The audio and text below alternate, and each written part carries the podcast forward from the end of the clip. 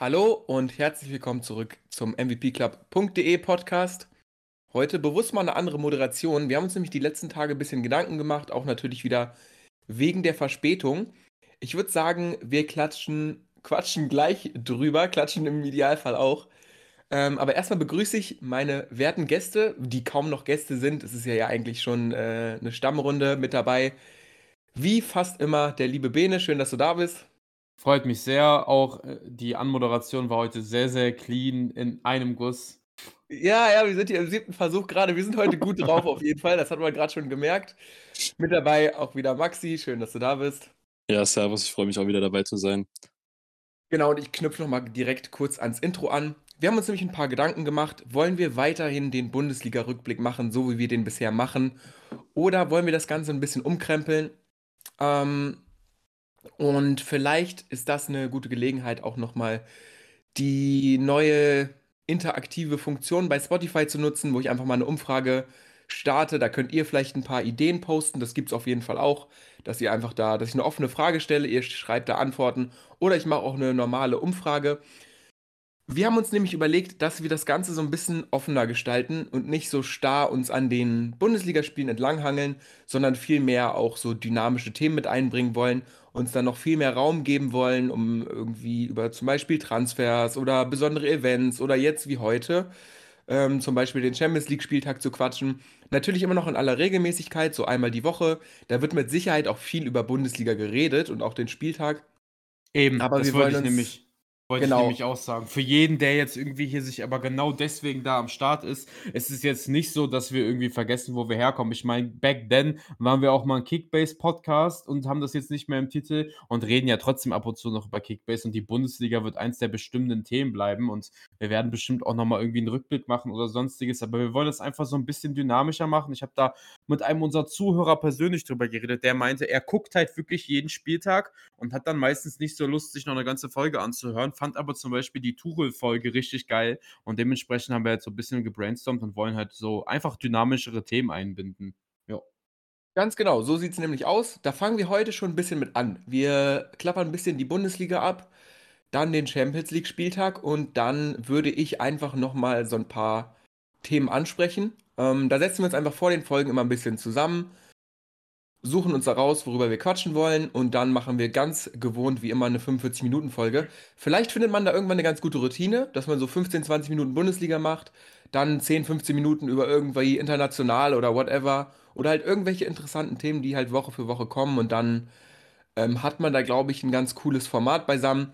Schreibt auf jeden Fall gerne ähm, da bei den Spotify-Umfragen oder äh, wie auch immer, auch auf der Website gerne, ähm, da sehen wir es auch wie immer wie euch die Idee gefällt, ob ihr das super doof findet, wenn wir hier nicht starr irgendwie einfach den Bundesligaspieltag durchgehen. Aber ich glaube, das könnte für so einen Podcast vielleicht auch interessanter sein, vor allem wenn man halt die Bundesliga selber schaut und dann vielleicht sich noch ein bisschen mehr wünscht als einfach eine Wiedergabe von dem, was so passiert ist. Wir fangen aber, wie ich schon gesagt habe, an mit Bundesliga. Ähm, danach Champions League war gerade Spieltag, wir haben die Dinge noch frisch drin. Aber ähm, in der Bundesliga gab es auch einiges. Wir hatten ja kein Freitagsspiel diese Woche. Es war diese Woche, ne? Ja. Ja, es war ja Ostern. Frohe Ostern auch nachträglich an alle. Das war auch der Grund, wieso pünktlich keine Folge gekommen ist, weil ich war an der Heimat Familie besuchen und so und dann war es ein bisschen schwierig, sich da zusammenzusetzen. Sonst wäre, also weil wir wissen noch nicht genau, vielleicht machen wir regulär jetzt die sechs Spieltage, weil auch die Saison fast zu Ende ist. Jetzt ist so ein Rückblick ja mit am spannendsten auch noch zu Ende. Und so richtig, der kommt, das komplette neue Branding kommt nächste, nächste Woche. Aber normalerweise könnt ihr euch darauf verlassen, dass Anfang der Woche was kommt. Das war jetzt wegen Ostern halt nicht. Wenn ihr auf der Website wart, dann konntet ihr es auch nachlesen. Stimmt, ja, da gab es diese Woche auf jeden Fall eine News. Also die ganz äh, treuen Zuhörer werden das mitbekommen haben. Das ist ja ganz gut. Ansonsten, ich würde, glaube ich, am liebsten reinstarten mit dem Thema FC Hollywood, Bayern. Ich glaube, das kann man nämlich ganz gut dann auch die Brücke schlagen zwischen Bundesliga und ähm, Champions League und generell nochmal diese äh, Nagelsmann-Tuchel-Dynamik nochmal ein bisschen ansprechen. In der Bundesliga hat man ja 1-0 gewonnen, so super souverän war das jetzt auch nicht. Also 1-0 gegen Freiburg ist schon okay. Ähm, Gnabry hat ja Stürmer gespielt. Das war ja in der Champions League gestern auch noch so. Das ist, glaube ich, irgendwie scheinbar recht, ja, eine bevorzugte Option unter Tuchel. Der mag das irgendwie gerne. Der hat bei Chelsea auch immer mit äh, seltsamen Stürmern gespielt. Obwohl ich ähm, trotzdem glaube, dass wenn Chopo nicht verletzt wäre, hätte der, glaube ich, gegen Man City auch wieder gespielt, denke ich zumindest. Wahrscheinlich schon, aber ich bin mir auch nicht mal, also ich bin ja sowieso kein Chopo-Fan so. Also ich finde eigentlich Gnabry als Stürmer schon so cool, aber wir haben ja in der Gruppe ähm, schon viel drüber gequatscht oder ich habe auch da viel zugeschrieben, dass ich irgendwie finde, dass Bayern aktuell nicht so wirklich so richtig krasse Weltklasse-Spieler hat, außer Kimmich. Und ich finde halt, das war früher in den letzten Jahren irgendwie ganz anders. Und jetzt gerade fällt es mir wirklich schwer, da so einen zweiten Spieler zu nennen, der halt wirklich so richtig, richtig krasses Top-Niveau hat. In der Saison, Bene, du wirst mir wahrscheinlich den Kopf abreißen, wenn ich das sage, aber wer da am nächsten dran ist in meinen Augen, ist tatsächlich Pavard. Also ich finde, der ist da ganz oben mit dabei, bei, wenn man sagt, die besten fünf Spieler von Bayern aktuell, vielleicht sogar die besten drei Spieler, würde ich sagen, muss man Pavard fast nennen. Und vor dem Hintergrund, dass der äh, vielleicht die Biege macht und ey, diese Position von so einem halben Innenverteidiger, ich glaube, das ist das Gefragteste, was es gerade im europäischen Fußball gibt. Äh, da ist es jetzt auch nicht so, dass der, dass es da an Angeboten mangeln wird nach so einer Saison für den. Nee, safe. Also wenn Pavard Bayern verlassen sollte, dann wäre das auf jeden Fall eine krasse Schwächung. Ich persönlich würde vielleicht noch Matthijs de Ligt nennen. Der hat am Anfang ein bisschen schweren Start gehabt, aber mittlerweile ist der für mich auf jeden Fall der beste Verteidiger bei den Bayern und ist für mich auch, finde ich, einer der Kandidaten tatsächlich fürs Kapitänsamt, den ich da, wenn Neuer nicht wieder zurückkommen sollte, vor Kimmich sehe, weil Kimmich wird auch ohne Kapitänsbinde Streitereien, Diskussionen nach vorne gehen. Und Delicht ist halt eher so ein ruhiger Leader, den du halt vielleicht brauchst. Ich finde, da könnte ich mir auf jeden Fall vorstellen. Also der ist für mich so auch auf jeden Fall der beste Sommertransfer. Über Sadio Mané können wir vielleicht noch darauf zu sprechen kommen, was bei dem ja danach in der Kabine noch abging. Aber da stimme ich ja auf jeden Fall, passiert ja nicht so oft, absolut zu, dass Bayern so ein bisschen die Weltklasse-Spieler äh, fehlen. Gerade auf dem Flügel hast du halt auf dem Papier Weltklasse-Spieler, aber die sind halt auch alle so total immer äh, in Form hoch, dann wieder in Form tief. Und ja, die Kaderzusammenstellung liegt halt nur mal am Bratzos Händen und dass der ähm, nicht gut ankommt und kein, nicht so gute Arbeit leistet, das haben wir ja selbst einen Hermann Gerland, der glaube ich niemals unter der Gürtellinie schießen würde, mittlerweile bestätigt und wer nicht weiß alles. Also, dass bei Bayern auf jeden Fall Dinge schlecht laufen, ich glaube, das äh, das sieht selbst ein Blinder mittlerweile. Ja, ich wollte nochmal auf die Delicht-Sache zu sprechen kommen. Ähm, was ich halt bei dem relativ interessant finde, dass er auch sehr früh schon in seiner Karriere ähm, viel Verantwortung übernommen hat. Also wenn ich an die Zeit bei Ajax denke, da war er, glaube ich, auch schon Kapitän mit ja. 18 Jahren. Ja, ähm, verrückt. Also der, der Mann hat halt da absolute Erfahrung voranzugehen. Und bei Kimmich finde ich es halt manchmal, fehlt so ein bisschen die Professionalität. Also auch ja, die Aktion mit den Freiburgern.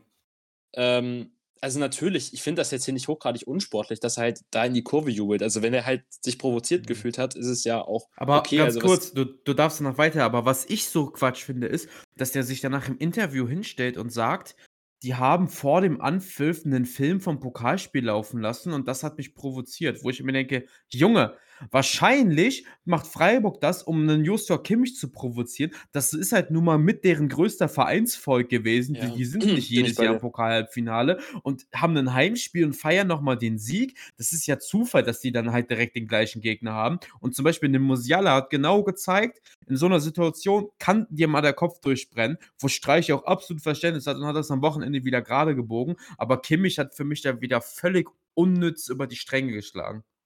Ja, bin ich völlig bei dir. Also, wie gesagt, also die Aktion da von Höfler, sich im Interview hinzustellen und sagen, er findet es hochgradig unsportlich, finde ich ein bisschen überzogen. Ähm, nur Bene, da bin ich auch völlig bei dir. Also, was Kimmich da sagt, ist auch ein bisschen, bisschen drüber. Und bei dem Punkt, dass sie keine Weltklasse-Spieler hab, haben, bin ich eigentlich auch nur auf aktuell bei drei Positionen. Okay. Ähm, also ich bin, er wurde gestern viel kritisiert, ähm, aber das Tor gebe ich ihm absolut nicht. Jan Sommer ist für mich einer der besten Torhüter Europas. Immer noch. Ähm, Reik, du guckst so, als würde ich, ja, als würde ja, ich, als würde ich rudern müssen. Ich bin ja auch super, also Jan Sommer ist ne, mein größtes Idol so quasi, aber also gut. Vielleicht ich, kann man das sogar sagen, finde ich gar nicht so schlecht, aber ich meine, Torwart, du, du warst ja auch Torwart, ne? Und ich auch ja. und so. Das ist ja äh, no disrespect, also wir lieben das ja beide. Aber du hast halt trotzdem begrenzten Einfluss. Und ja, klar. Bayern hm. braucht halt, also selbst wenn wir sagen, was ich einen coolen Take finde, muss ich sagen, also da kann ich durchaus hinterstehen, ähm, finde ich es halt, ist schon cool, aber so viel bringt es dir dann halt auch nicht. Ja, ich wollte es ja nur sagen, er ist Weltklasse auf der Position. Gut, also, ja. wenn ich das jetzt mit anderen europäischen Keepern äh, vergleiche, wen ich da eigentlich auch mal ins Boot reinholen will, Marc Flecken hat so eine gute Partie gemacht gegen die Bayern. Also, was der aktuell macht, der, der spielt sich auch gerade in Weltklasse-Kreise. Also, mich würde es auch nicht wundern, wenn im Sommer dann ein Transfer zu einem sehr großen Club ansteht, weil er sich Ganz das kurz. halt. Ich habe nur nebenbei Jan Sommers äh, FB Ref aufgemacht, also Most Similar Player Bernd Leno, da kracht's aber, Digga. Aber immerhin Kobel auch mit in den Top 5 drin, aber dafür auch Janis Blaswig. Naja. Ja, wenn ich jetzt halt auch noch als Weltklasse habe, ist auch, bin ich völlig bei euch, Mathis Delicht. Also, wie er sich da halt jetzt gemacht hat und also wirklich, was der, dieses Tor gegen Freiburg, ey, wirklich, wo kommt denn das her? Also, der zieht aus 30 Metern ab und haut in den Winkel rein. Ich bin halt auch immer wieder, wirklich jedes Mal, wenn ich das Alter von dem checke, denke ich so, ja, okay, mittlerweile müsste der ja so und so alt sein. Der war mhm. irgendwie fünf Jahre Kapitän bei Ajax, war schon irgendwie in Champions League Halbfinalen da mit denen. Dann war der irgendwie bei Juve jahrelang, hat mit Cristiano gezockt, ist jetzt irgendwie gefühlt schon zwei Jahre Bayern-Kapitän. Der ist immer noch 23. Also das ist mhm. schon wirklich völlig verrückt. Ja, der ist ja irgendwie bei Ajax, war der ja schon Stammspieler mit 17, ist dann Kapitän geworden. Dann nach dieser Ajax auch, ne? Also Ajax bei diesem Welt gut, bei aber bei den richtigen Ajax. Ajax, ja. Ähm, und wen ich dann halt auch nennen würde, ist halt, wie gesagt, auch Benjamin Pavard.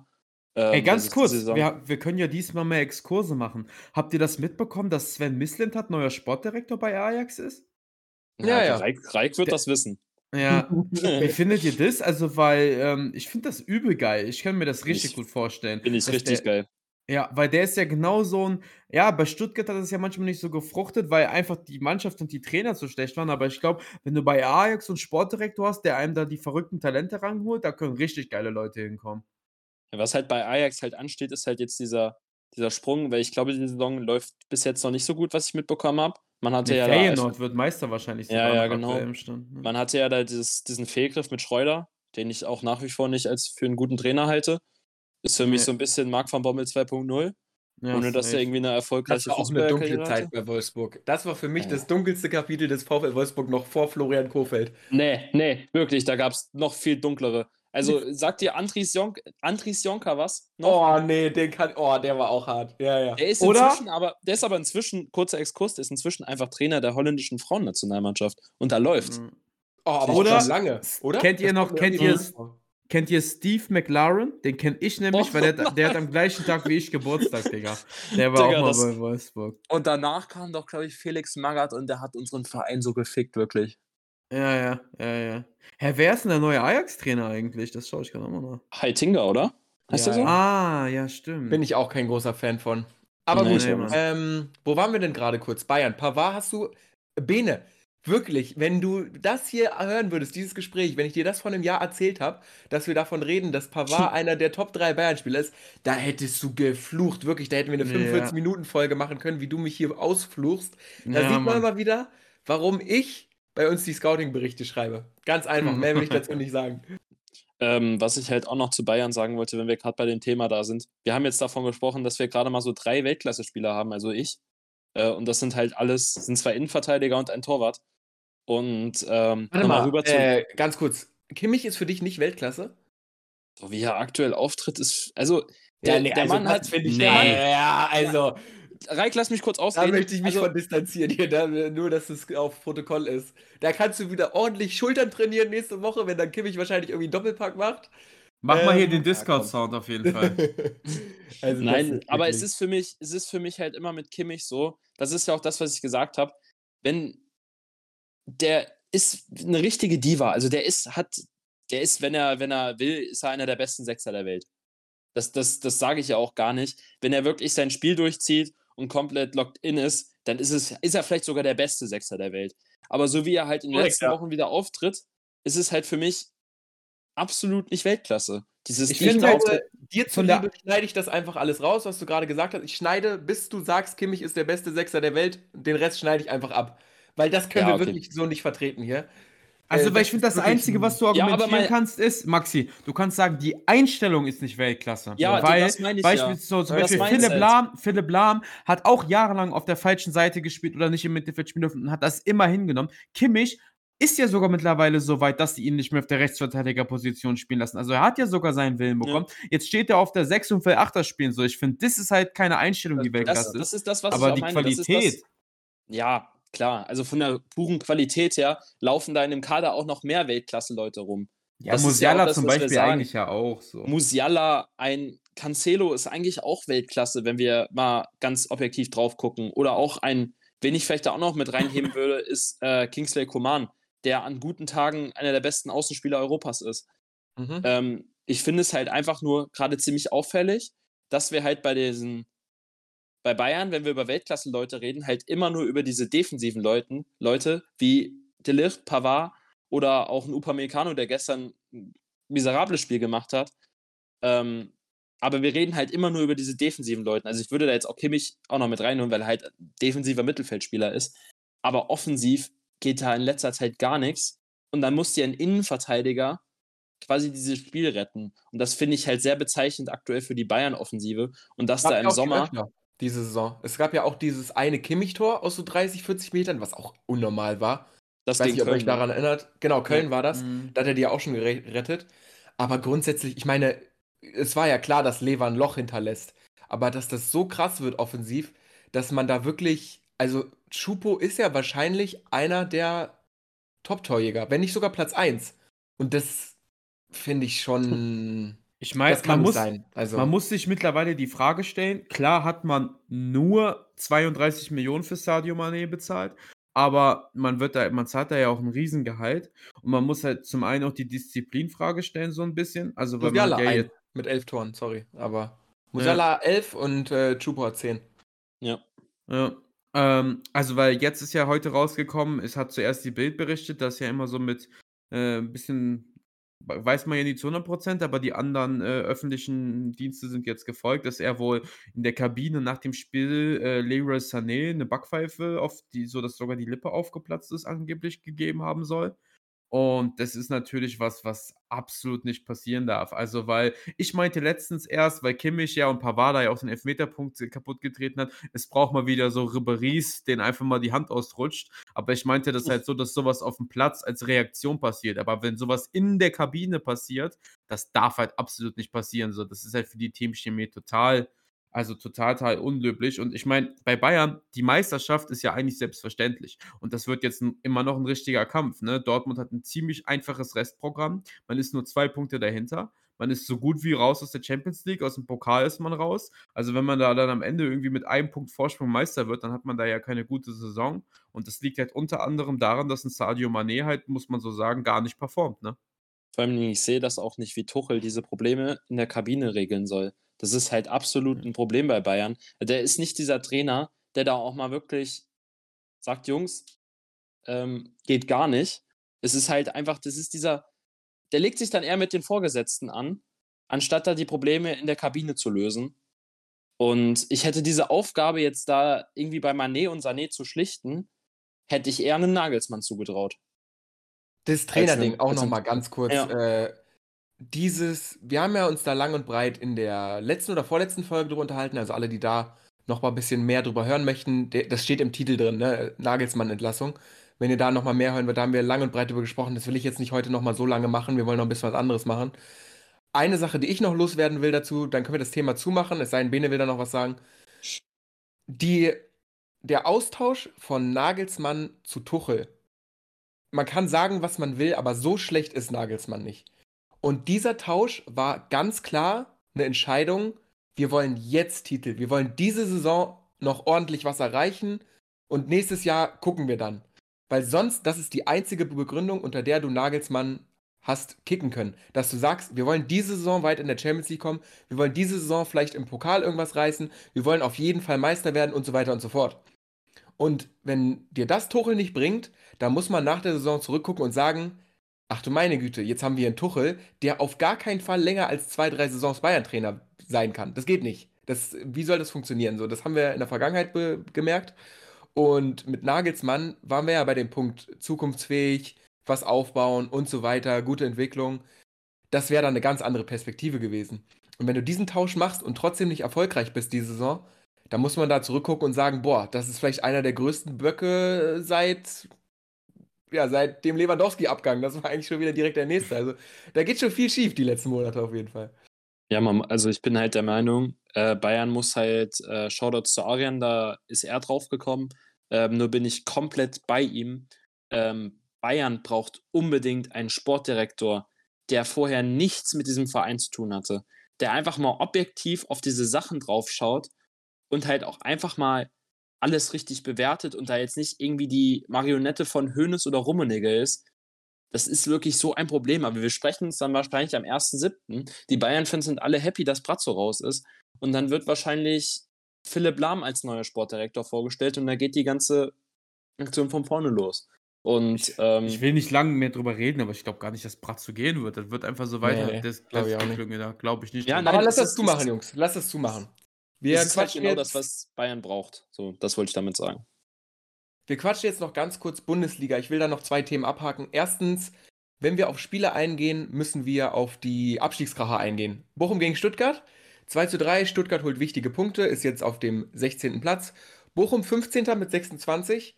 Stuttgart 23, Hertha 22, Schalke 21. Schalke hat in Hoffenheim 2 zu 0 verloren. Und jetzt sind da die Karten nochmal ein bisschen neu gewürfelt worden. Gab es auf jeden Fall viel Bewegung. Hoffenheim sieht jetzt eigentlich ganz gut aus, sind jetzt sechs Punkte. Ähm, dank Tordifferenz kann man auch da wieder sagen, zwei Spieltage, beziehungsweise sind das jetzt schon drei Spieltage. Drei Spieltage Abstie äh, Abstand auf einen direkten Abstiegsplatz. Bei sieben ausstehenden Spielen ist das eine Ansage. Und ähm, Schalke ist jetzt wieder letzter, kann allerdings mit einem Sieg auch auf den 16. kommen. Wenn wir uns jetzt hier wirklich über die direkten Absteiger unterhalten, spricht man wahrscheinlich über Stuttgart, Hertha und Schalke. Weil äh, Bochum kannst du mir ganz kurz, kannst du mir ganz kurz sagen, wer es 3-1 bei Stuttgart gemacht hat? Ich finde das hier gerade nicht. Wer das 3-1 bei Stuttgart gemacht hat? Ja, genau. Äh, das war. Nein. Ach, oh, ich weiß es. Ja, die stimmt. Thema Saisonwetten. Ähm, Bene spielt darauf an, dass Joscha Wagnermann das 3-1 gemacht hat. Wir haben nämlich eine Saisonwette laufen. Ist auch eine, eine Podcast-Tradition hier, dass wir halt immer intern so Wetten haben. Da könnt ihr einfach mal auf der Website vorbeischauen, mvpclub.de. Da gibt es so einen kleinen Reiter Saisonwetten. Wenn Könnt ihr auch lassen eigentlich. Ist nicht so spannend. So spannend ist es nicht. Für Bene sieht es insgesamt nicht so gut aus, das will er damit sagen. Aber falls euch das interessiert, was wir hier so vor der Saison uns verquatscht haben, dann könnt ihr da gerne mal reinschauen. Ja, aber äh, Thema Abstiegskampf was ist denn mit den Ergebnissen? Hat euch da irgendwas groß überrascht? Seid ihr da irgendwie. Ich glaube, wir sind wahrscheinlich alle drei ein bisschen enttäuscht, dass Hoffenheim gewonnen hat und da jetzt sich so ein bisschen. Ich meine, ich habe ja schon äh, letzte Woche den Sko-Transfer mhm. zu Werder angekündigt. Äh, das rückt natürlich jetzt ein bisschen in die Ferne. Schade, schade. Ähm, was waren da so eure, euer, was ist euer Fazit dazu, eure Eindrücke? Nix. Okay, dann mache ich zuerst. Ich wollte ja. Maxi den Vortritt lassen. Ähm, ja, also ich, ich äh, muss sagen, bei Schalke habe ich mir mache ich mir wirklich sehr, sehr, sehr große Sorgen. Also, weil für mich war das hier gefühlt, ja, eigentlich gefühlt schon ein Neun-Punkte-Spiel. Also, das Spiel musst du gewinnen, wenn du da irgendwie unten rauskommen willst. Also, Hertha ist jetzt wirklich eigentlich ein Zwölf-Punkte-Spiel. so, also gegen Hertha musst du halt gewinnen, weil danach spielst du halt einfach gefühlt, ja, du spielst gegen die fucking komplette Top 6. Also so du spielst, ah nee, Leverkusen nicht, aber trotzdem. Also du spielst gegen Mainz 05, Bayern München, Eintracht Frankfurt und RB Leipzig. Und also ich sehe da vielleicht, wenn Leipzig irgendwie am Ende die Champions League schon fix hat, aber so sieht es aktuell so gut wie Leverkusen drauf ist auch nicht. Bayern wird vermutlich am 32. Spieltag die Meisterschaft noch nicht fix haben. Das heißt, das ist auch nicht wie die letzten Jahre, wo man sagt, okay, die kommen da mit ihrer B11, sondern das sind auch alles so Teams, für die es noch um was gehen wird. Gut, Werder Bremen kann man vielleicht nochmal Punkte holen, aber Freiburg wird auch ziemlich eklig. Also im Prinzip musst du die drei Punkte von Hertha oben drauf rechnen und das muss gefühlt reichen. Also ich muss mittlerweile sagen, aufgrund des Restprogramms, ich glaube nicht mehr an einen äh, direkten Klassenhalt von Schalke und ich sehe die Relegation auch schon fast nicht mehr eigentlich. Was ich halt bei Schalke immer so krass im Kopf hatte, waren die Fans. Und man muss sich halt jetzt einfach mal vorstellen, dass an einem Ostersonntag 18.000 Schalker mit nach Sinsheim reisen, oh, äh, ja. äh, reisen, äh, das Stadion da komplett einnehmen und die dürfen sich dann so, so einen Auftritt von ihrer Mannschaft geben.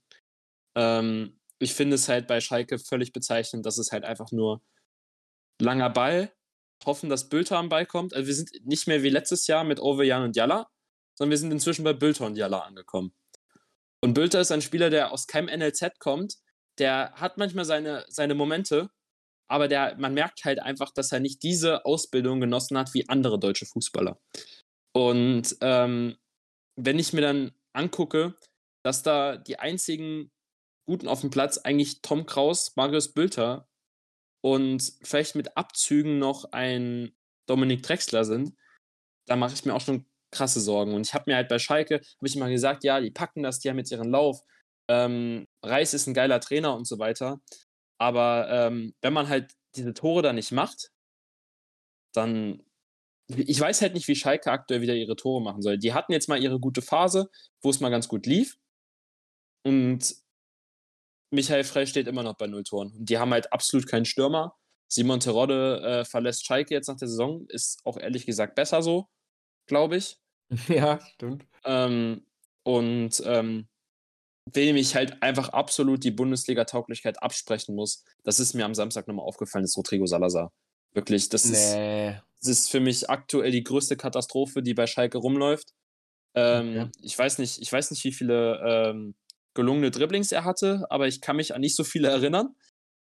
Ähm, na, sogar drei, aber ich finde, der hat halt aktuell überhaupt gar keinen Impact aufs Spiel.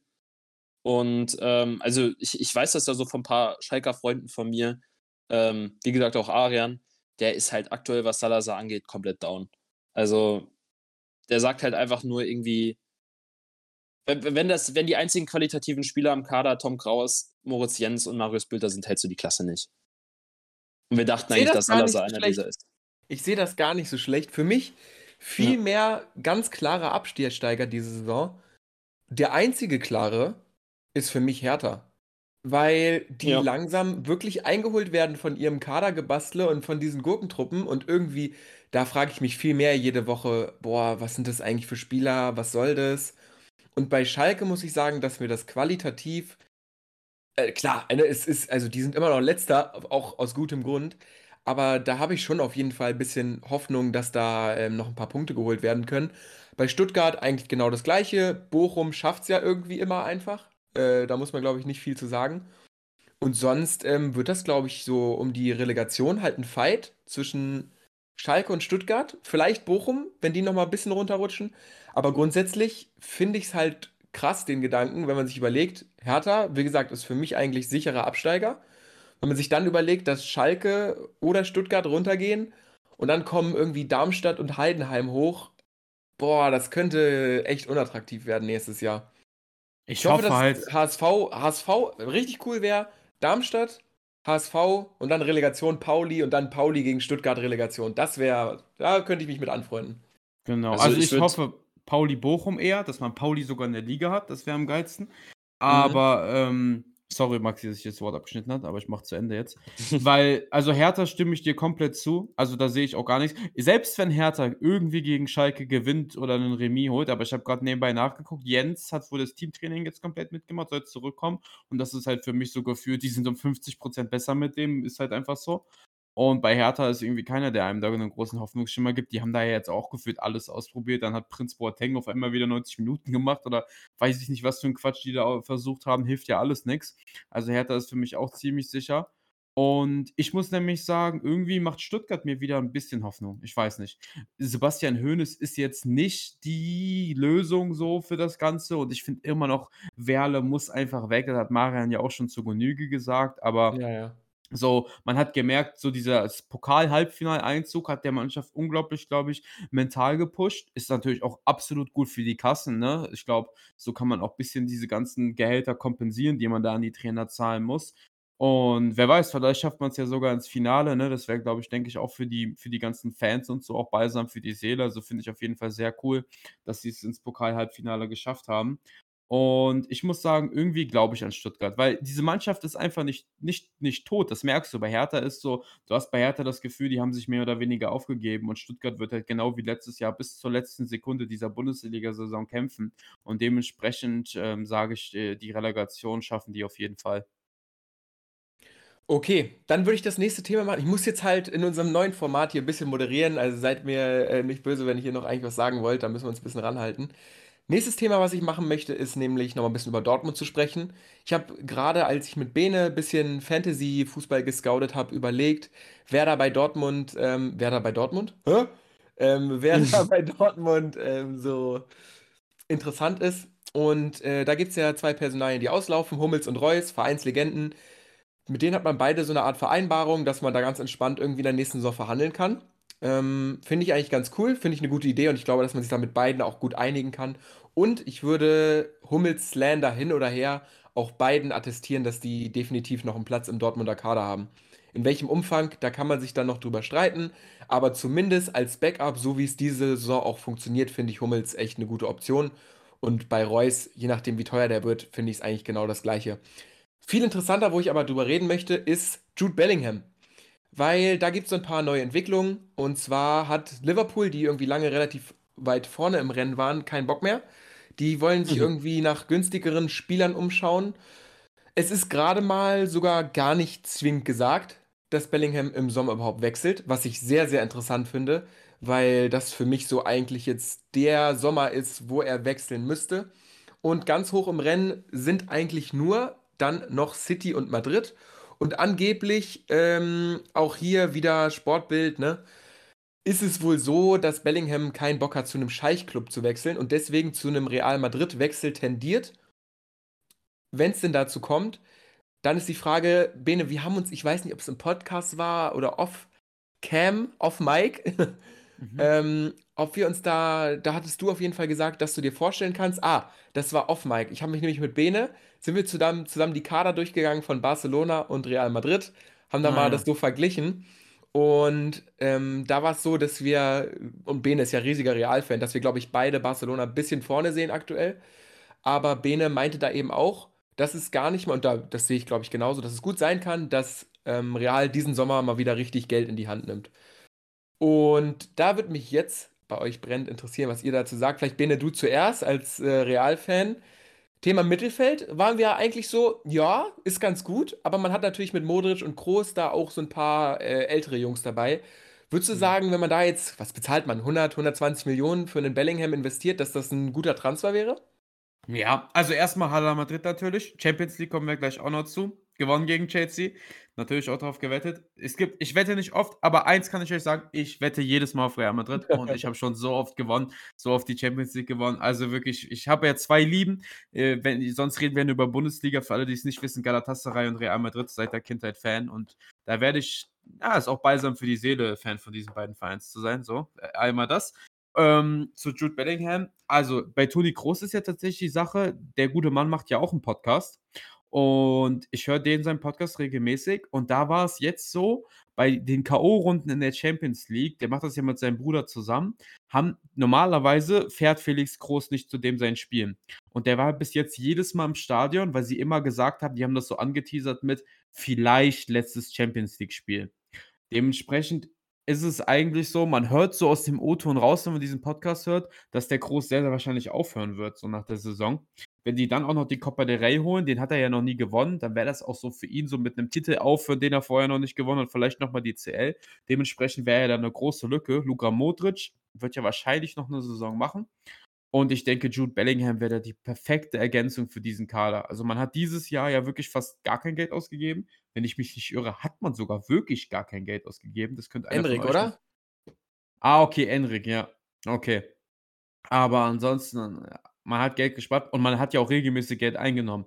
So, also mhm. man hat da ja auch regelmäßig Spiele verkauft. Also es ist nicht so, dass man da jetzt irgendwie äh, wie Barcelona irgendwie sein Merchandising ausgliedern muss oder weiß ich nicht, was die alles gemacht haben. Camp Nou verkaufen oder kein, ach, schlag mich tot, womit die ihr Geld verdient haben. Also ich fände äh, Jude Bellingham 120 bis 150 Mio ist nicht übertrieben. So, ich habe da braucht man, denke ich, keine Angst haben, dass man sich da den nächsten Eden Hazard holt.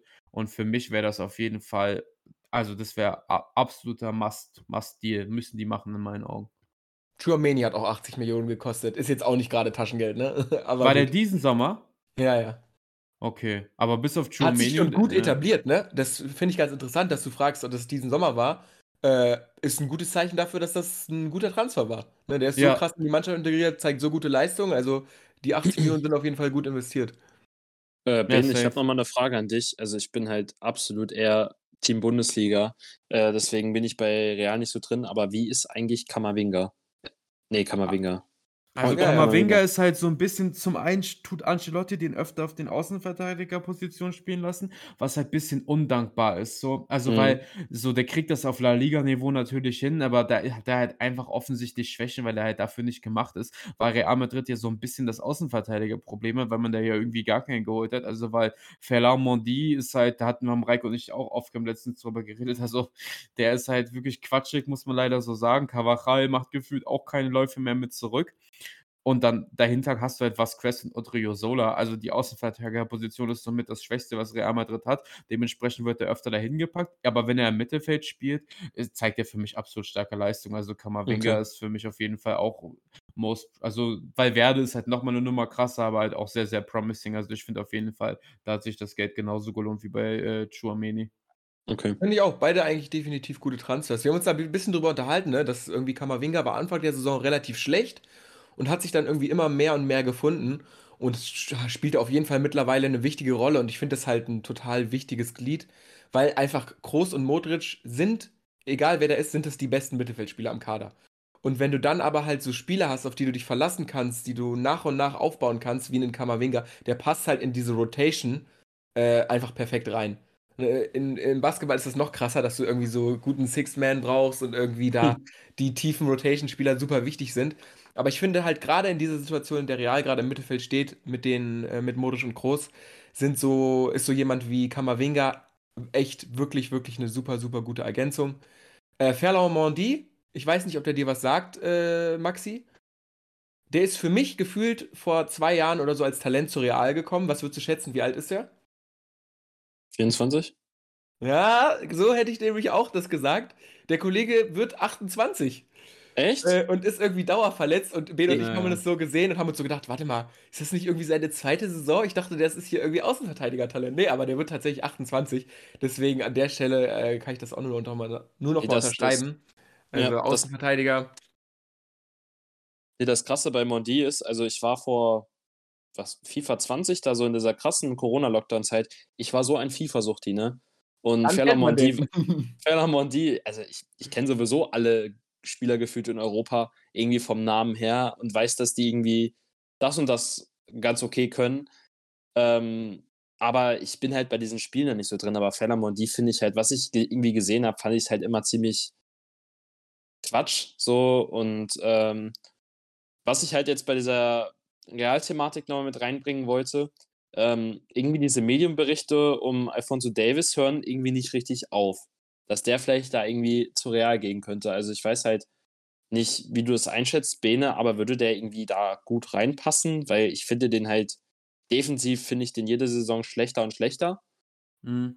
Und ähm, ich, ich finde bei Real. Und bei Real also, ist es halt irgendwie ein bisschen schwierig. Aber der Vertrag läuft ja nächstes Jahr aus. Was hast ich. du gesagt, Reik? Sorry, ich habe es akustisch nicht verstanden. 25 läuft der Vertrag. Also ich glaube, ja, okay. der kostet halt ganz entspannt 80, 90 Millionen so. Den wird Bayern nicht okay. günstig ziehen lassen. Weil Linksverteidiger, also da gibt es nicht so viele. Ich glaube, das ist halt wie so, damals ist immer das Gerücht um Alaba gab, als der noch da war. Der ist ja dann irgendwann auch hingegangen. Ich kann mir schon vorstellen, dass Fonsi irgendwann zu Real Madrid geht, aber ich glaube nicht, dass sie so viel Geld in die Hand nehmen. Also das sind die nee. einfach so geizig für. Da warten die irgendwann, der ja. ist jung genug, dass die irgendwann immer noch bei denen zuschlagen können, denke ich. Ja, hol dir lieber zum Übergang nochmal irgendeinen Spanier, so für 10, 15 Millionen aus der eigenen Liga, sowas. Sehe ja, da, ja. da gibt es ja auch den Markt. Also, was ich mir teilweise, ich, wenn ich einfach mal so ein bisschen so durch Transfermarkt oder so durchgehe, da kommt jedes Jahr irgendwie so ein neuer, solider Linksverteidiger aus Spanien irgendwie, der irgendwie bei Villarreal spielt. Ähm, also ja, ja genau so ein sehe ich da. Was ich halt bei Real äh, ein bisschen schade finde, ich habe mir einfach mal so ein bisschen die Transfers seit ähm, Hazard angeguckt und das sieht eigentlich alles ziemlich, ziemlich gut aus. Also man hat halt da mit Jovic halt wirklich eine Vollkatastrophe reingeholt. Der ist dann ablösefrei gegangen. Also es war halt ein absolutes Minusgeschäft. Ähm, was ich halt ziemlich schade finde, weil wir halt immer relativ wenig über die Premier League sprechen. Das ist dann eher so meine Liga, wo ich mal, reingucke. Äh, Martin Oedegaard, ich, ich, glaube, der würde halt echt in dem Mittelfeld neben Valverde, Bellingham, Chouameni, würde der super reinpassen. Ja, ich bin mir auch sicher, dass das, äh, ich glaube, da kannst du dir gar nicht vorstellen, wie sich da die Leute ärgern. Also mhm. Also Oedegaard ist ja einer der, also des Top 5 Mittelfeldspieler der Welt so. Safe, ja. Also das ich finde, man muss halt nochmal sagen, so bei, bei aller Liebe, äh, Barcelona hat natürlich Umsummen an Money geblowt, mehr als Real Madrid, aber es ist also, was aus Eden Hazard geworden ist, ist immer noch auch der größte Skandal. Also, wenn man über Flops redet und Geld rausgeschmissen, du musst dir mal reinziehen, der hat mittlerweile einen Marktwert von 5 Millionen. Ich weiß nicht, aus der Bundesliga gibt es bestimmt Beispiele, die mehr Marktwert haben, das willst du nicht glauben. Ich weiß nicht, Yannick Haber ja, ja. oder weiß ich nicht mehr. ähm, also, das ist wirklich skandalös und ich glaube halt auch nicht, dass er nochmal auf die Beine kommt. Der wird genau wie Bell seinen Vertrag aussitzen, ja. weil er halt einfach viel zu viel Geld verdient, als dass es für ihn sich irgendwie lohnen würde, jetzt auf korrekt irgendwie nach woher kommt der von Genk kam der ja damals, irgendwie sowas zu machen, wird er nicht machen. Und ich sehe den halt auch nicht mal noch irgendwo auf die Beine kommen. Ich sage, der sitzt den Vertrag aus, macht dann wahrscheinlich nochmal irgendwas in Belgien und dann war es das mit dem. Also ja. ein absolut unrühmliches Ende dafür, was der in seiner Primer alles abgerissen hat. Nur mal ein Beispiel zu nennen. Eden Hazard hat inzwischen denselben Marktwert wie Robin Knoche. Ja, das ist gut. Das ist gut. Und, Robin Sentner. Ich sag ja. euch aber ganz ehrlich, ich würde Robin Knoche nehmen. Ich, bin ich ehrlich mit euch? So. Aktuell safe. Ey, mir fällt gerade ein, stimmt, was für Isco eigentlich? Hazard soll im Sommer einfach zur Union ausgeliehen werden. Und was noch ein Spieler, den ich unbedingt rausheben muss, weil Reik ihn bei Werder immer hatet. Einfach Niklas Stark hat einen höheren Marktwert als Eden Hazard. Also, das ist, ja. das ist Vogelwelt. Na gut, Jungs, ey, wieder Thema Moderation. Ich will jetzt noch mal kurz über die Champions League quatschen. Wir haben noch so fünf bis zehn Minuten, also ähm, bitte ein bisschen kürzer halten. Ben und wie, ich haben gerade. Wie lange reden wir denn schon? Ben, ja, wir haben hier Spaß, ich sag's dir. Ähm, wir hm. haben hier eben Watch Together gemacht, Ben und ich. Milan gegen Napoli. Können wir vielleicht ein bisschen kürzer machen. 1-0. Napoli war schon über weite Strecken ein bisschen besser. Thema Weltklasse-Torhüter. Ich sag ehrlich, äh, Mike Mignon, Top 3. Top 3 der Welt. Wird da irgendjemand ich gegen mit. argumentieren? Weil. Also Wer ist denn der Beste? Ich würde vielleicht sogar Hot Take sagen, der ist der Beste. Ja, kurz war. Kurz war safe nochmal. Aber dann ist er die Nummer 2 für mich. Oh, da vergessen wir irgendwen, auf jeden Fall. Da vergessen wir auf jeden also, Fall. Komm, also ich bin halt nicht so ein, vorbereiten. Also ich wollte jetzt hier nur kurz einen wilden Take raus. Aber ich bin nicht so ein Jan Oblak-Fan, den würden bestimmt viele nennen. Aber Nein, nicht, Nein. nicht mehr, nicht mehr. Aber irgendeinen gibt es da auf jeden Fall. Ich will das jetzt nicht live recherchieren. Wenn ihr jetzt gerade mal kurz nebenbei ein Torwart-Ranking raussuchen möchtet, könnt ihr ja machen. Kuhn Castells. Ja, Bro, Kuhn Castells, ey, der ist super. Naja, gut, also ja, 1-0 geht's also auf jeden Fall aus. Das sagst du jetzt nach dem Spiel am Sonntag, ey, wo der den größten Patzer in seiner Karriere gefühlt rausgehauen hat. Dankeschön, oh, ey. Mensch. Ja, klar, ne? Immer die Salz in die Wunde hier. So kennt man das. Also, Napoli, Milan. Ähm, wir haben, ich habe mit Bene auch ein bisschen über den Turnierbaum gequatscht. Da ist es ja so, dass die eine Seite komplett verrückt ist und die andere Seite so ein bisschen äh, zum Durchmarschieren. Vielleicht, anstatt dass wir jetzt da groß irgendwie über Einzelheiten von dem Spiel reden, einer von den vier Teams wird am Ende im Champions League-Finale stehen. Napoli, Milan, Inter, Benfica. Da ist jetzt die Frage, wer ist es? Weil Milan. eigentlich, eigentlich würde man sagen, finde ich Napoli, aber jetzt nach dem Hinspiel, so 100% überzeugt bin ich nicht. Napoli war, wie gesagt, ein bisschen besser. Ich glaube, ich würde mit Napoli aber gehen trotzdem. Ich aber habt glaube, ihr ein bisschen Vertrauen in Inter? Oder Gar nicht, gar nicht. Ja. Also ich könnte mir, ich habe nur die Highlights gesehen, aber ähm, ich könnte mir sogar vorstellen, dass äh, Benfica das Rückspiel gewinnt. Wahrscheinlich nicht so, dass man weiterkommt, aber vielleicht eine Verlängerung oder so. Also das Ergebnis spiegelt ja jetzt nicht unbedingt die Verhältnisse des Spiels wieder. Das 2-0 war ja auch einfach nur ein später Elfmeter, sonst kann es ja auch gut und gerne 1 zu 1 ausgehen. Würde ich persönlich auch viel cooler finden, wenn Benfica weiterkommt, weil ich muss mhm. sagen, ich bin kein großer Inter-Fan. Also ich bin in dieser, bei dieser Mailand-Debatte äh, auch äh, für, bei AC schon immer, weil ich war ja als Kind Bayern-Fan und ich bin halt damals todesgebrochen worden von denen. So Diego Milito, Alter, den werde ich für immer hassen, so auch wenn ich kein Bayern-Fan mehr bin. Ähm, ja, also ich sage, der Gewinner von Milan gegen Napoli wird ins Finale einziehen. Ich würde man Napoli noch nicht abschreiben, weil Osiman ist halt Nummer das macht halt einfach einen riesen Unterschied. So, der ist halt was, was Jens für Schalke ist, ist Osimen für Napoli. Und, ich sehe äh, Napoli im Finale. Also ich glaube, da, das wird eine relativ klare Angelegenheit. Vor allem dann im äh, Halbfinale. Was ich dazu sagen wollte, ähm, also ich sehe tatsächlich Milan vorne, weil ich glaube, dass Napoli ein bisschen zu sehr fixiert ist auf die Liga. Ähm, also die werden die mit Riesenvorsprung gewinnen. Nur ich glaube, in diesem einen Spiel, was es jetzt noch gibt, Milan geht in eine bessere Position. Ähm, glaube ich, dass Milan ganz leicht die Nase vorn hat, obwohl Neapel wahrscheinlich das tausendmal bessere Spiel machen wird. Und ähm, zu Inter nochmal ganz, ganz kurz was dazu. Ähm, was ich halt ziemlich auffällig finde, ähm, ist, wie, so die, wie sich Inter so in den letzten zwei, drei Jahren entwickelt hat. Die hatten so eine klasse Mannschaft, so mit Hakimi und so weiter. Und äh, irgendwie so die letzten, die davon da sind, Lukaku ist halt wieder da. Und Lautaro Martinez finde ich aktuell ein bisschen schwierig. Also den gucke ich in letzter Zeit immer mal zu. Und ähm, der wird ja auch immer mal wieder bei Bayern genannt, wenn die vielleicht einen neuen Neuner holen. Ähm, nur der ist halt in einer absoluten Formkrise. Also ich weiß nicht, wie ihr zu dem steht, weil an manchen Tagen ist der ein absoluter Weltklasse-Stürmer. Und an manchen Tagen ist der gefühlt, ähm, boah, keine Ahnung, Omar Mamouche. Also ich würde einfach nur ganz gerne mal so eine kurze Meinung zu Lautaro Martinez, weil ich halt über den Typen halt jetzt echt nachgedacht habe. Ich finde find den, den cool, katastrophal. Aber Katastrophe so. Also ich finde den als Typ cool, so weil ich Argentinier mag. Aber der war ja bei der WM auch so washed up. Also ja, ja, da ging das bei uns los, wo wir in der Gruppe immer geschrieben haben, oh, Lautaro, wieder vier ja. Großchancen. Also weil ich hatte den in Soul Rare in meinem WM-Line-Up und der hat mich wirklich Endlevel gebrochen. Seitdem kann er mir auch wirklich, äh, den, äh, wie nennt man das, den Rücken runterrutschen. Was ich noch sagen wollte hier live, was ich gerade gesehen habe, äh, heute berichtet worden, nee, vorgestern berichtet worden, laut Sky hat Osimen das Go für Bayern gegeben. Also angeblich. Das stimmt, das habe ich auch gehört. Aber der soll, irgendwie heißt es, 100 Millionen ja. sind es nicht, sondern die müssen 130 Millionen bieten. Und das heißt ja effektiv, okay, 110, 115 kostet der auf jeden Fall.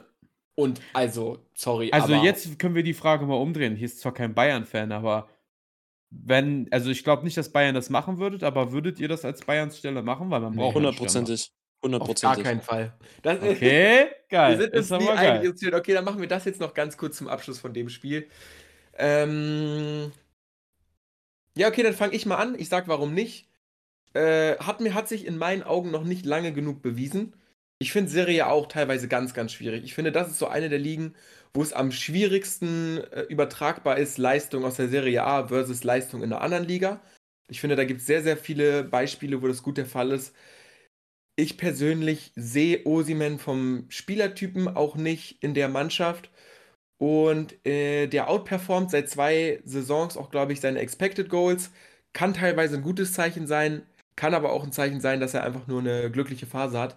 Und äh, für mich gibt es da auch zu viele Spiele, in denen er nicht krass genug ist. Und ich finde einfach, dass irgendwie 120 Millionen, da kann man halt wirklich, also für 120 Millionen kannst du die besten Spieler der Welt holen. Und dafür könnte man auch einen Harry Kane holen. Und einen Harry Kane sehe ich auf jeden Fall bei Bayern, also wahrscheinlich mittlerweile nicht mehr so. Aber so Spieler in dem Regal könnte man auf jeden Fall holen. Und ich sehe halt, wenn du dir quasi einen Stürmer aussuchen kannst, wenn du sagst, okay, Geld egal, weil das sagst du bei 120 Millionen, dann ist dir das Geld quasi egal. Dann kannst du dir jeden Stürmer der Welt holen und dann würde ich nicht Osimen nehmen. Ja, also du hast mich vielleicht ein bisschen überzeugt, muss ich ganz ehrlich sagen. Ähm, nur bei Osimen ist es halt immer so eine ganz, ganz kleine emotionale Wolfsburg-Agenda, die da aus mir rausspricht. Ähm, ich fand ihn damals bei uns auch schon eigentlich unfassbar gut und er hat halt nie eine Chance bekommen, weil zu dem Zeitpunkt äh, Mario Gomez bei uns im Sturm gespielt hat. Das war auch eine ganz, ganz wilde Zeit. Baller aber. Gomez ist ein Baller. Wirklich, ihr müsst euch mal reinziehen, das ist geisteskrank. Mario Gomez hat, glaube ich, die zweitmeisten Champions League Hattricks von uh, all, of all time und The Zone lädt immer so Videos hoch, wo von Legenden alle Champions League Tore hochgeladen werden. Der hm. Mann hat irgendwie 50 Champions League Tore und der hat ungelogen nicht ein einziges, also wirklich no cap, nicht ein einziges Tor aus dem Strafraum und irgendwie 48 Tap-ins. Das ist wirklich geisteskrank. Also er war halt der King da drin, aber der hat wirklich in seiner Karriere nicht ein schönes Tor gemacht. Das ist so geisteskrank. Also im Endeffekt war es auch die richtige Entscheidung, dass damals Gomez bei uns gespielt hat über einen Ossiman, weil wir halt in einer absoluten katastrophalen Lage waren. Ähm, der hat uns ja auch irgendwie die Liga irgendwie gehalten im ersten ja, hat Jahr. Hat Gomez nicht Jahr. sogar Relegation gespielt? Ja, der hat den Elver gegen Braunschweig reingemacht und hat im mhm. Rückspiel Virinja ein absolutes Traumtor gemacht. Also und das Jahr danach hat doch, hat doch Origi, Origi. gespielt und ja. meinte, dass er den Gegner nicht mal kennt. Also er meinte, dass ja. er nicht mal weiß, wo Braunschweig liegt, das weiß ich noch. Ja, ja. nee, das war, das war ja dann gegen Holstein Kiel. Ah, genau, gegen Kiel, ja, sorry, ja. Ja, und ähm, Ossiman ist es halt irgendwie so, dass ich den da schon in seiner Station in Charleroi, ist das, glaube ich, in Belgien, ja. ein bisschen verfolgt habe. Mhm. Und ähm, da hat er halt die belgische Liga zerschossen. Äh, dann ist er nach Frankreich gegangen zu Lille, hat die französische Liga zerschossen. Ähm, Lille war ja in der Phase auch extrem erfolgreich. Und jetzt ist er irgendwie zu Napoli gewechselt und jetzt zerschießt er da die Liga. Und ähm, du hast absolut recht mit deinem Punkt. 120 Millionen ist der Mann mit Abstand nicht wert. Aber er ist halt von diesen Alternativen, die Bayern halt auf dem Markt hat. Haaland ist halt völlig weg. Da hätten sie im letzten mhm. Sommer was machen müssen. Das, müsst, das müsste sich Brazzo eigentlich auch nochmal äh, irgendwie, das müssten sie Brazzo eigentlich nochmal auf den Tisch legen, dass er das halt völlig verkackt hat. Weil ich glaube, man wäre jetzt nicht komplett chancenlos bei Haaland gewesen. Ähm, und äh, Osim ist halt somit die jüngste Variante. Also wenn ich mir Vlahovic angucke, der gefällt mir schon manchmal ganz gut. Aber manchmal, wahrscheinlich ist Vlahovic das bei mir, was bei dir irgendwie so ein bisschen Ossiman ist. Ähm, und sonst gibt es halt nur noch Harry Kane auf dem Markt und sonst wüsste ich halt nicht, wen Bayern da halt holen soll. Und Kolomoani würden wahrscheinlich viele noch nennen, aber finde ich, passt auch nicht wirklich zu Bayern. Ja, Und das ist halt. ich habe hier gerade mal die TM-Detailsuche aufgemacht, 50 Mio Mittelstürmer. Da gibt es halt nur 14 Stück. Mbappé, Haaland sind beide zu teuer, also werden sie sich beide nicht holen. Kane haben wir schon gesagt, Lautaro hatten wir auch. Und dann kommen halt schon so Kandidaten wie Gabriel Jesus, Jonathan David, Richarlison. Und das ist halt also nicht den Stürmer, den man braucht. Also, das ist auch, finde ich, so ein bisschen das klar 130 Mio für Osimhen, der wo man nicht weiß, ob er in der Bundesliga performt, aber ich finde halt einfach, du hast kaum Optionen und in die nächste Saison wieder ohne Stürmer zu gehen und zu sagen: „Okay, wir warten, bis Kanes Vertrag ausläuft“, finde ich halt auch quatschig. Für mich ist halt eine Option, die ich jetzt nicht für komplett miserabel halten würde, ist halt einfach mal Matistel die Chance zu geben. Also, ich habe da jetzt irgendwie so eine das ist, ich, ich denke auch so, je mehr ich drüber nachdenke, warum nicht? Ich habe so eine Grafik gesehen, der Typ hat halt wirklich den Bestwert für Tore pro 90 Minuten, glaube ich, in der Liga. Ich glaube, der macht alle 78 Minuten ein Tor. Und dann, immer wenn er spielt, gefällt er mir irgendwie gut. Also, ich weiß Ich glaube, halt, also, da muss ich einen Scouting-Bericht mal fertig machen. Also, jeder weiß, wie gut er ist, aber auch einfach, ja. dass wir hier im Podcast mal auf den verweisen können, weil ich glaube, ähm, das ist immer noch ein Spieler, den viele einfach nicht auf dem Radar haben. Ich meine, der hat auch 20 Millionen, glaube ich, gekostet. Nagelsmann hat ja. ja damals gesagt, jo, äh, wenn der 10 Saisontore macht, dann alles gut. Jetzt durfte der nicht mehr spielen die ganze Zeit. Hat aber, glaube ich, trotzdem 3, 4, 5 Tore. Fünf hat er. Ähm, lass uns das zumachen. Tut mir leid, ich muss hier jetzt auch noch mal kurz äh, das abbrechen. Aber ähm, ich würde sagen, mein erster Eindruck ist, das neue Format funktioniert eigentlich ganz gut. Heute natürlich noch ein bisschen unstrukturiert. Ich glaube, da werden wir uns dann auch die nächsten Wochen natürlich noch ein bisschen drin verbessern. Jetzt noch zum letzten Themenblock, nämlich ähm, Real Madrid gegen Chelsea. Wir haben ja schon ein bisschen drüber gequatscht. Vielleicht Real Madrid können wir eigentlich fast ausklammern. Ich würde fast sagen, dass wir uns wahrscheinlich einig sind, dass die, äh, dass, dass die da weiterkommen. Chelsea ist ja gerade auch ziemlich interessant mit Frank Lampard, der jetzt ja, ähm, ja im Traineramt ist für den Rest der Saison. Ich meine, ich, ich, also zu Chelsea, ich glaube, das wird jeder mitbekommen haben dass die 4, 5, 600 Millionen ausgegeben haben, eine wirklich eine absolute FIFA-Karrieremodus-Truppe haben. Äh, egal auf welcher Seite man da guckt äh, in den Kader, da muss man wirklich lange scrollen.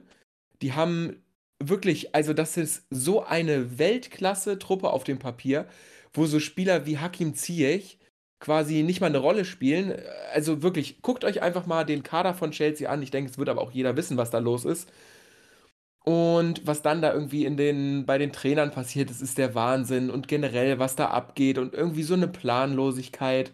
Und wie es da auch losging mit der Tuchel-Entlassung, nachdem man irgendwie äh, vorher die Champions League gewinnt. Also, es ist wirklich einfach nur absurd. Ähm, ligatechnisch ist jetzt auch eher doof. Elfter Platz, also nächste Saison einfach nicht international vertreten, ne? Was? Ich wusste das nicht, dass die so schlecht sind, weil ich muss sagen, im Gegensatz zu Ma Ma äh, Maxi, bei mir ist so, ich schaue irgendwie gar nicht Premier League. Ich finde, ich weiß nicht, ich schaue irgendwie nie Premier League. Elfter, Digga. Äh, das schafft man ja auch nicht mehr. Nee, nee, das wird nix. Also nächste Saison nicht internationales Geschäft. Du hast auch keine besonders gute Perspektive, weil du halt noch nicht mal einen Trainer hast. Also da hängt halt in meinen Augen super viel von ab. Und ich sage euch ehrlich, ist ja schön und gut, dass man jetzt sich die ganzen äh, Wonder Kids da gekauft hat. Aber du musst ja trotzdem dir da irgendwie eine Perspektive überlegen für die Spieler, für den Kader, wie du das managst. Bei Chelsea ist auch immer noch das Problem, irgendwie hat man keine richtigen Stürmer. Also diese Doppelspitze aus äh, Joao Felix und Kai Havertz wird zwar oft gespielt, aber so 100% zufriedenstellend ist das nicht. Man hat auch immer noch einen Aubameyang, wo man, man irgendwie nicht so richtig weiß, was man damit macht. Also da ist auch kadertechnisch super, super viel zu tun. Mhm. Muss man sich super viele Gedanken machen. Was Dann ich noch braucht man einen Trainer und irgendwie, also ich hätte da jetzt gerade gar keinen Bock, irgendwas mit diesem Verein zu tun zu haben. Weder als nee. Spieler noch als Fan noch als Mitarbeiter. Also was ich jedem raten kann, wenn ihr mal im Loch seid und ein bisschen traurig seid, dann schaut mal euch das Sofascore von Mudrik an, da werdet ihr auf jeden Fall was zum Lachen haben.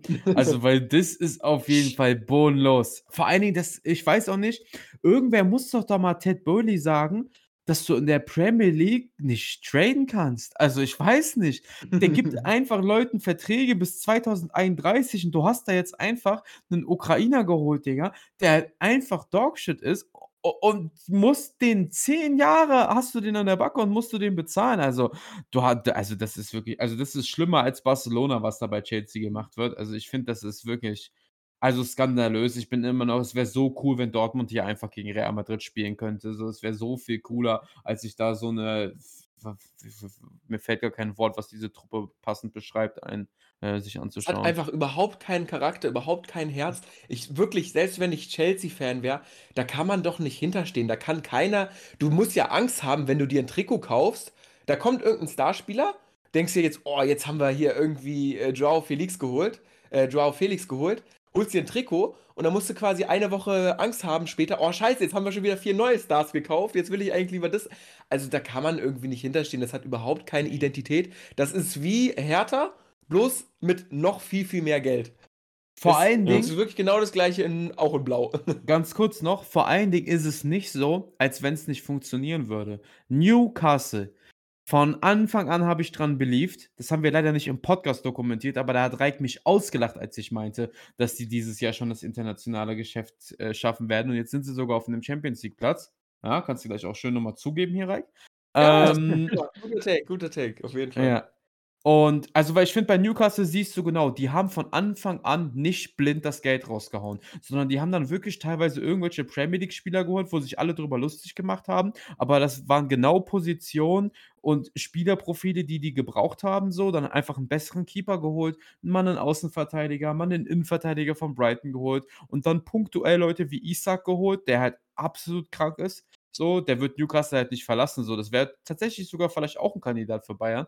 Aber glaube nicht, dass der Newcastle verlassen wird, wenn die nächste Saison Champions League spielen. Und ich finde, Newcastle ist so genau das Gegenstück, wo man als Fan, obwohl die Saudi-Arabien angehören, wahrscheinlich auch sich mit identifizieren kann, weil man da auch einfach mit einem Saint-Maximin auch Spiele hat, die da auch schon trotzdem seit Jahren sind, bevor man die Kohle hatte, die da jetzt abgehen und so. Also ich finde, wenn es ein Positivbeispiel gibt für diese ganzen Scheich-Clubs, dann ist das auf jeden Fall Newcastle. Was ich halt, also jetzt nochmal zu der ganzen Premier League-Sache, ähm, ist, was ich halt erstmal krass finde, ähm, ich habe mich irgendwie dieses Jahr so ein bisschen wieder zum Arsenal, das heißt Fan, sondern so ein Sympathisant. Komm.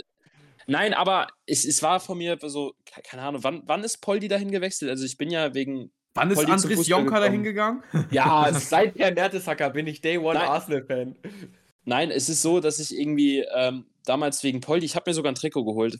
Und das hängt immer noch bei mir im Zimmer. Na, ich habe okay, auch ein Arsenal-Trikot mit, mit Alexis Sanchez. Und ich fand es irgendwie immer so traurig, dass sich da halt das alles so in eine scheiß Entwick äh, Richtung entwickelt hat. Aber dann war ich auch mal eine Zeit lang Liverpool-Sympathisant, weil ich Klopp halt einfach feier.